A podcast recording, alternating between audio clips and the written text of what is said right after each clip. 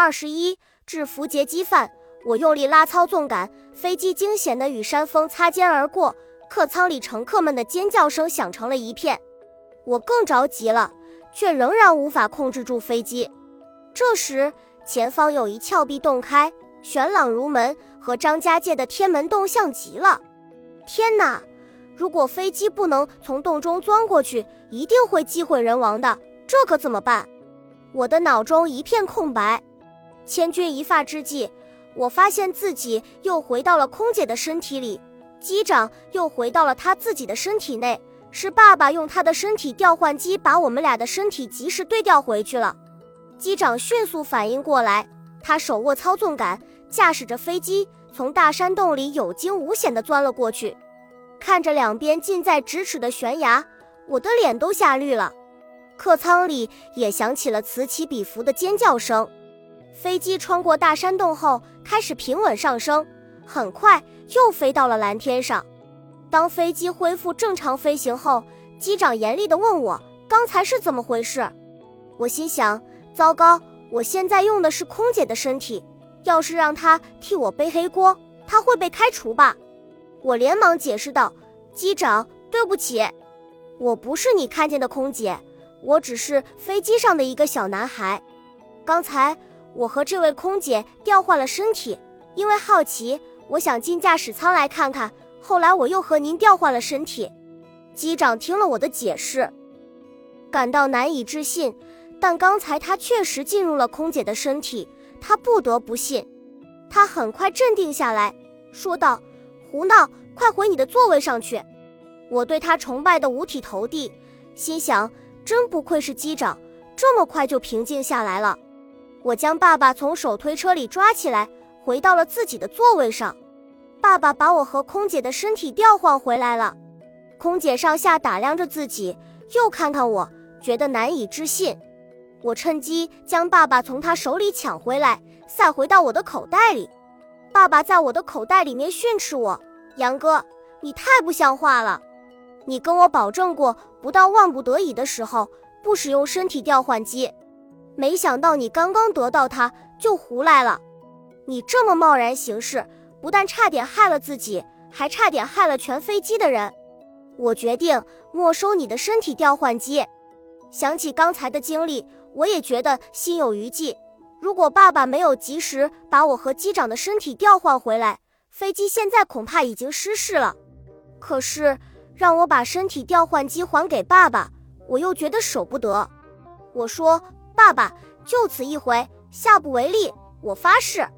爸爸嗤之以鼻地说：“你之前已经发过誓了，不也没遵守吗？没有下回了，把它给我。”我还想说什么，发现我周围的乘客都用奇怪的目光看着我，大家见我一个人发出两种声音，还互相争吵着，都觉得十分怪异。我只好用手捏爸爸，示意他不要再出声。啊！后座传来尖叫声，紧接着我又听到一声枪响，一个冷冷的声音在机舱里面响起，叽里咕噜地说了一串话。我听得出他说的是英语，但我一个字都没有听懂。我扭过头去，看见几个蒙面的恐怖分子手上拿着枪，对准了乘客。乘客们个个都很惊恐，有胆小的全身瑟瑟发抖起来。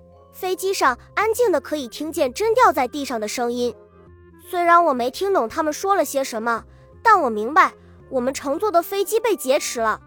天哪，我们怎么会遇上恐怖分子？他们想要干什么？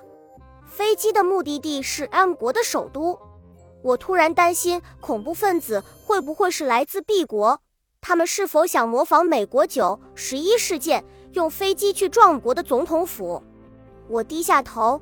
小声地问爸爸怎么办？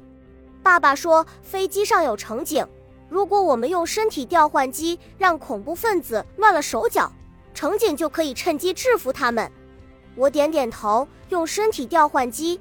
幸好爸爸还没有没收它，和一名恐怖分子调换了身体。然后我趁着杨哥还没有反应过来，快步走到另外一名恐怖分子身边。那恐怖分子莫名其妙地看了我一眼。叽里咕噜地说了些什么，我趁他没有防备，伸出一只脚去，狠狠地把他踹倒在地上，然后又用枪托在他头上砸了一下，他顿时晕了过去。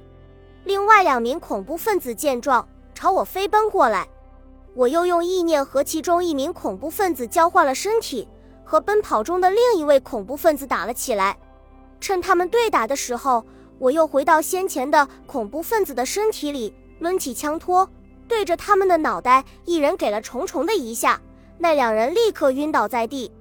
这时，飞机上的乘警拿着武器赶到了，他用枪对准了我，我扔掉手中的枪，举起双手，然后又用意念将杨哥身体里的恐怖分子挤回他自己的身体里，我也回到自己体内，变回了原来的我。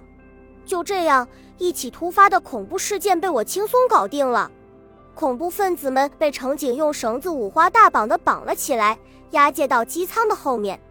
乘客们全都大大的松了一口气，大家议论纷纷。刚才是怎么回事？幸好恐怖分子起了内讧，要不然我们就惨了。我猜是上帝感化了他们。这趟飞行真是太惊险了，一会儿是特技表演。